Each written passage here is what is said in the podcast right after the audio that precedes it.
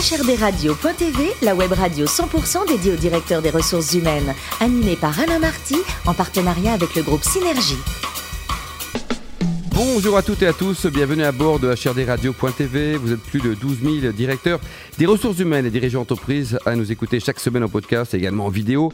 Réagissez sur les réseaux sociaux, sur notre compte Twitter HRD Radio du bas TV. À mes côtés pour co-animer cette émission, Sophie Sanchez, directrice générale du groupe Synergie. Bonjour Sophie. Bonjour Alain. Ainsi que Richard Fremder, rédacteur en chef adjoint de HRD Radio.tv. Bonjour Richard. Bonjour Alain, bonjour On parle analyse et certification aujourd'hui. Effectivement Alain, et ça rigole pas hein, puisque ah non, nous allons parler de chimie, d'industrie nucléaire notamment, ce que va nous expliquer notre invitée Caroline Arquier, DRH de groupe SGS France. Bonjour Caroline. Bonjour. Alors vous êtes né au Sri Lanka et après un master RH à la Sorbonne, vous démarrez votre carrière chez un éditeur de logiciels e-log en tant que chargé RH. Entre les études et la réalité, vous avez trouvé euh, ce que vous cherchiez? Tout à fait. Euh, la pratique permet de venir euh, en fait conforter la théorie. Alors quelques temps plus tard, vous devenez RRH, puis e-log est racheté par IBM, vous restez. Et là, forcément, j'imagine que le périmètre va s'agrandir. Absolument. Donc là, on prend une dimension. Enfin, e-log était déjà à une dimension internationale, mais plus petite.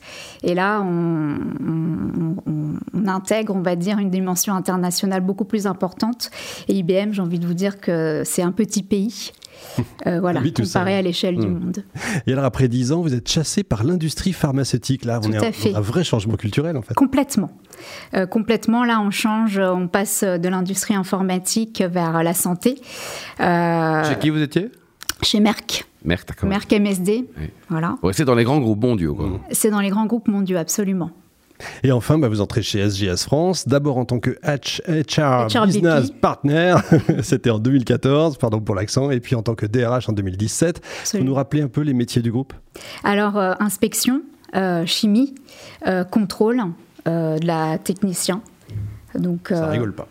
Et aujourd'hui, donc le, périmètre en France, combien de collaborateurs au total 3000 euh, personnes en France. 3000 personnes. Et dans le monde, vous êtes combien À peu près 100 000 personnes dans le monde. Belle boîte, Sophie. Alors depuis deux ans, vous avez euh, opéré une transformation digitale. Hein. La, DSI a été réorganisée, une, une, équipe data a été créée. Vous avez mis en place des, des, plateformes d'automatisation. Comment avez-vous conduit ce, changement en interne en qualité de DRH Alors, il y a eu d'abord donc un changement de gouvernance, donc un nouveau président qui a été nommé avec une volonté de transformation et de digitalisation, donc euh, qui a présenté sa stratégie. Évidemment, la stratégie RH vient appuyer euh, cette transformation. Euh, il, il s'est d'abord s'agit en fait de faire une transformation, on va dire culturelle puisque euh, EGS, voilà, dans, notre domaine, on faisait de la qualité, il fallait qu'on, du coup, on innove, euh, qu'on change euh, notre offre, et donc changer l'offre voulait également dire euh, transformation des métiers. Mmh. Donc voilà, de, et puis derrière des gros chantiers de transformation, donc de digitalisation, d'évolution des métiers, tout ce qui est gestion prévisionnelle et emploi, voilà, et, des emplois et des compétences. Donc donc tout un tas de projets, donc qui a été qui ont été organisés voilà, autour de ces thématiques-là. Mais ces projets sont toujours en cours parce que c'est colossal comme... Euh, oui, ces projets sont, sont toujours en cours. Euh, alors en, ce qui concerne la digitalisation, donc on parle beaucoup des outils. Donc euh, on, s'est muni en fait de, tout un tas d'outils, on va dire modernes. Enfin voilà, parce qu'on avait quelques outils qui, qui étaient d'une autre version, d'un autre temps. On s'est renouvelé donc sur nos outils, mais après la digitalisation aussi, c'est des nouveaux modes de fonctionnement, des mmh. nouveaux modes de travail donc le travail à distance notamment, euh, euh, apprendre à c'est aussi apprendre à travailler du coup avec une nouvelle génération. Euh, donc pour moi, le, la digitalisation, elle incarne tous ces, tous ces thèmes-là. Hmm. Donc techniquement, tout était prêt pour le 16 mars en fait, quand tout le monde a été Absolument pas, je ne ah. dirais pas ça. je dirais qu'on a vécu une crise vraiment sans précédent. Ouais. Euh, que, en tant que DRH, on a dû s'adapter vraiment euh, très très vite. On a dû être euh, très très réactif. On a on, a, on s'est adapté sur le temps. Hein. Euh, on a commencé d'abord par euh, alors SGS. Nous, on n'a pas eu uniquement du télétravail. On a eu 60% de notre effectif qui a travaillé en présentiel. Donc, en présentiel, tout à fait sur les sites. Il a d'abord fallu organiser le travail sur site, donc pour respecter tous les gestes barrières. ensuite, il a fallu apporter notre assistance aux managers Donc les aider eux aussi à gérer cette crise parce qu'il y avait tout un tas de questions, notamment de la part de salariés nous expliquant que bah, eux venaient travailler, venaient s'exposer et exposer leur vie au Covid, alors que d'autres pouvaient rester tranquillement chez eux à, à télétravailler. Or ceux qui restaient tranquillement chez eux entre guillemets à télétravailler, bah c'était pas vraiment des, conditions de télétravail normales, hein, parce qu'il a fallu euh, s'occuper des enfants, s'occuper de l'éducation des enfants, mm. faire à manger, faire les courses. Euh, et puis après trouver exactement et après trouver du temps euh, pour travailler. Donc nous DRH, il a fallu qu'on s'adapte et qu'on gère toutes ces situations. il a fallu qu'on organise l'activité partielle.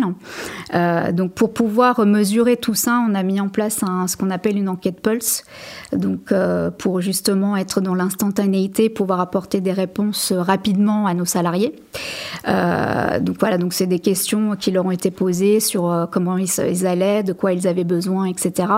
Et euh, c'était tout à fait, c'était anonyme. Et en parallèle, on avait un chat qui permettait aux managers de répondre toujours de manière anonyme aux salariés. On a aussi mis en place une cellule psychologique. on a organisé très rapidement des formations sur le télétravail à distance, aussi bien pour les managers que pour les salariés. donc avec un aspect théorique, on va dire, pour les managers sur tout ce qui est euh, euh, droit social, euh, si j'ai un accident du travail chez moi, comment je fais, etc. et en même temps, des bonnes pratiques. aussi bien bah, pour les managers que pour les, que pour les salariés. bah voilà, ça fait quand même pas mal de choses à faire vous êtes combien en RH Combien de collaborateurs vous avez On est une quarantaine de personnes à la RH. 40 pour 3000 40 pour 3 Bon, donc ça, bosse, Sophie. Et est-ce que vous avez déjà tiré des, conclusions ou des enseignements euh, euh, sur euh, le, vos, organisations de travail par rapport à cette expérience? Oui, alors bon, un, c'est qu'on a appris à s'adapter, à être très très réactif, et puis à, énormément anticiper. Mmh. Mmh. Le télétravail, c'est une, modalité que vous allez conserver ou... Oui, alors euh, le télétravail était déjà un dispositif euh, démocratisé, on va dire, euh, chez SGS. alors, pas pour tout le monde, puisqu'on a des métiers, comme je vous l'ai dit au départ, qui nécessitent une présence terrain physique, qui ne sont pas télétravaillables. Ces métiers-là ont été identifiés. D'autres sont télétravaillables. Et on va bien évidemment, on, on va essayer là, en tout cas, d'étendre le télétravail à d'autres métiers et rendre d'autres. On va essayer de dématérialiser, entre guillemets, d'autres fonctions. Et en, matière de sécurité au travail, vous avez euh, intégré ce sujet, euh, appréhendé ce sujet avec euh, vos représentants du personnel aussi? Absolument. Donc on a, on a eu avec nos, donc nos partenaires sociaux des réunions toutes les semaines.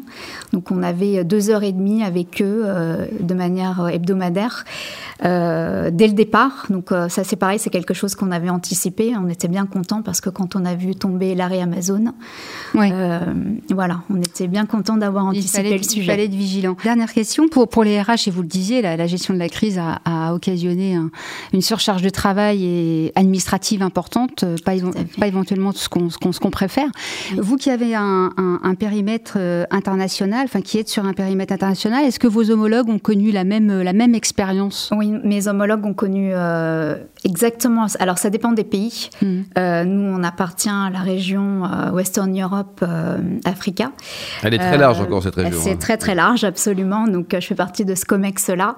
Euh, en UK, ils l'ont géré. Euh, euh, différemment de l'Italie. À l'anglaise À l'anglaise, différemment de l'Italie que de l'Espagne. voilà, l'Espagne et l'Italie ont beaucoup souffert et ont aussi dû mettre en place voilà, tout un tas de mesures, on va dire, spécifiques aussi en fonction Caroline, le plus beau métier du monde, c'est quoi? C'est DRH ou avocat? C'est DRH. pas de doute, pas d'hésitation, et de tout. Pas de doute, euh, pas de pas d'hésitation. Et côté voyage, la Patagonie, ça a été top. C'était magnifique. C'était il y a longtemps. Euh, c'était il y a une, c'était il y a une dizaine d'années. D'accord. Je vous recommande le Perito Moreno. Sublime. Et alors ça, c'est quand même l'information de l'interview. Là, il paraît que vous êtes la, championne du monde du magret de canard sauce Porto. Alors racontez-nous, comment vous l'organisez? Donc prenez un peu de Porto, un peu de canard, comment ça marche? Alors on prend deux magrets de canard qu'on ficelle pour justement avoir une cuisson parfaite, bien rosée, euh, qu'on fait cuire au four. Euh, à côté, on prépare donc euh, une sauce au Porto. Hein. C'est plutôt basique, j'ai envie de vous dire. Et puis, on fait cuire quelques pommes de terre avec de la graisse de canard. Oh là là, ça y est, nous avons faim quoi. Et pour terminer, pour digérer ce bon magret, qu'est-ce que vous aimez lire? Votre dernier livre au coup de cœur, c'était quoi? Alors, j'ai relu en fait un livre. J'aime beaucoup Douglas Kennedy. Oui. Et, et donc, voilà, j'ai relu Ned Allen de Douglas Kennedy. Merci beaucoup, Caroline. Merci également à vous, Sophie Richard. Fin de ce numéro de HRDRadio.tv. Retrouvez toutes nos actualités sur nos comptes Twitter, LinkedIn et Facebook. On se donne rendez-vous jeudi prochain à 14h précise pour une nouvelle émission. L'invité de la semaine de HRD Radio.tv, une production B2B Radio en partenariat avec le groupe Synergie.